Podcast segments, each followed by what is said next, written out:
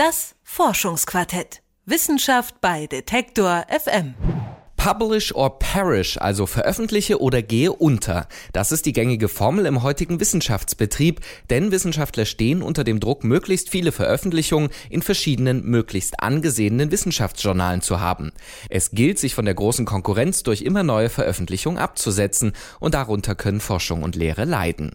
Doch nun gibt es eine neue Plattform, die den Wissenschaftsbetrieb umkrempeln könnte und Detektor FM Redakteur Max Heke stellt sie vor. Science Open Offene Wissenschaft.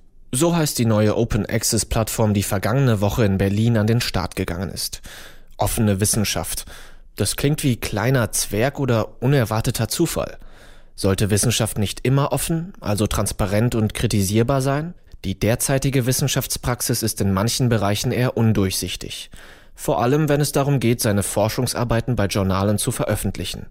Alexander Großmann, Physiker, Professor für Verlagsmanagement und Gründer der Plattform Science Open, kennt die Tücken des Systems. Je nachdem, welche Zeitschrift man ausgesucht hat, hat man schon mit einer sehr hohen Wahrscheinlichkeit die erste Runde nicht geschafft bevor irgendein Gutachter, das wäre nämlich jetzt der nächste Schritt, kritisch drauf guckt, entscheiden schon bei fast allen großen Redaktionen, Zeitschriftenredaktionen, die Wissenschaft, also die wissenschaftlichen Redakteure nennt sich das oder Editors, ähm, darüber, ob man überhaupt in die zweite Runde kommt. Und es gibt, ähm, wo ich sage mal, die Champions League, Nature, Science, da werden 80 Prozent der Arbeiten insgesamt abgelehnt. Wenn man es dann in die Auswahl geschafft hat, kann es mitunter noch Monate bis zur Veröffentlichung dauern, so Alexander Großmann. Im heutigen Wissenschaftsbetrieb können Ergebnisse innerhalb dieser Zeitspanne schon wieder veraltet sein. In der Zeit vor dem Internet gab es keine andere Lösung, betont Großmann. Früher ging es nicht anders. Da wurde das ja wirklich mit der Post, mit Briefen durch die Gegend geschickt.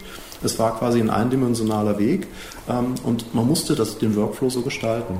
Aber spätestens seit dem Internet oder seit es Computer gibt und Internet, fragt man sich, warum eigentlich? Und seit es soziale Netzwerke gibt, fragt man sich ja noch mehr. Warum muss man das so eindimensional machen? Warum kann man nicht dieses Manuskript auf eine Plattform stellen, ins Internet stellen und dann können die Gutachter dort zugreifen, sich es angucken, gleichzeitig angucken, können sofort auch Feedback geben. Das Netzwerk Science Open soll eine Antwort auf diese Frage sein.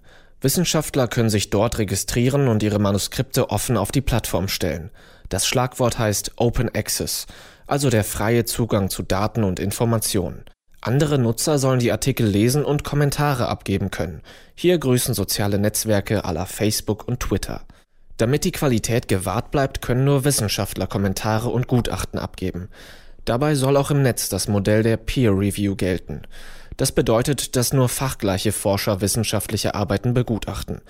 Die Gründer der Plattform hoffen auf die Macht der Community. Der Nutzer, der User entscheidet, welchen Beitrag er liest, welchen Beitrag er kommentiert. Und selbst wenn da hunderte von Beiträgen, zum Beispiel in der Biochemie, pro Woche eingereicht worden sind, werden sich die Beiträge, die hohe Relevanz haben, werden am häufigsten angeklickt, am häufigsten kommentiert, die schwimmen nach oben, sind dadurch besonders sichtbar, während die Beiträge, die weniger relevant sind oder uninteressant sind oder vielleicht sogar schlecht sind, die sacken nach unten auf den Boden und werden dort auch kaum noch wahrgenommen. Die Angebote der Plattform sind weitestgehend umsonst. Kostenpflichtig wird es erst, wenn das Manuskript veröffentlicht, also zu einem wissenschaftlichen Artikel wird. Dazu stellt Science Open eine Art Stempel aus, mit dem die Beiträge sofort zitierfähig sind. Außerdem bietet die Plattform Übersetzungsdienste an. Die Gefahr von Missbrauch schätzt Mitgründer Großmann gering ein. Auch das klassische Verlagswesen sei vor Betrug nicht gefeit und bei Science Open gäbe es die Community, die Betrug ahndet. Die Community wird selbst sehen, wie bei Twitter oder Facebook oder in sozialen Netzen, wenn Leute das System missbrauchen, es passiert in der Öffentlichkeit, es passiert mit dem Klarnamen und nicht mit ähm, irgendeinem Fake-Namen, wo man nicht weiß, wer verbirgt sich dahinter. Und da ist zumindest eine hohe Wahrscheinlichkeit, dass ähm, ja, Missbrauch, der gerne im Verborgenen ja blüht, ähm, nicht sich so durchsetzen kann, wie er eben in Anonymität oder in geschlossenen Gruppen sich durchsetzen könnte. Ich meine, verhindern werden wir es nie können. Wir wollen auch moderativ so wenig wie möglich eingreifen. Science Open richtet sich zwar hauptsächlich an Forscher, könnte aber auch für Laien interessant sein.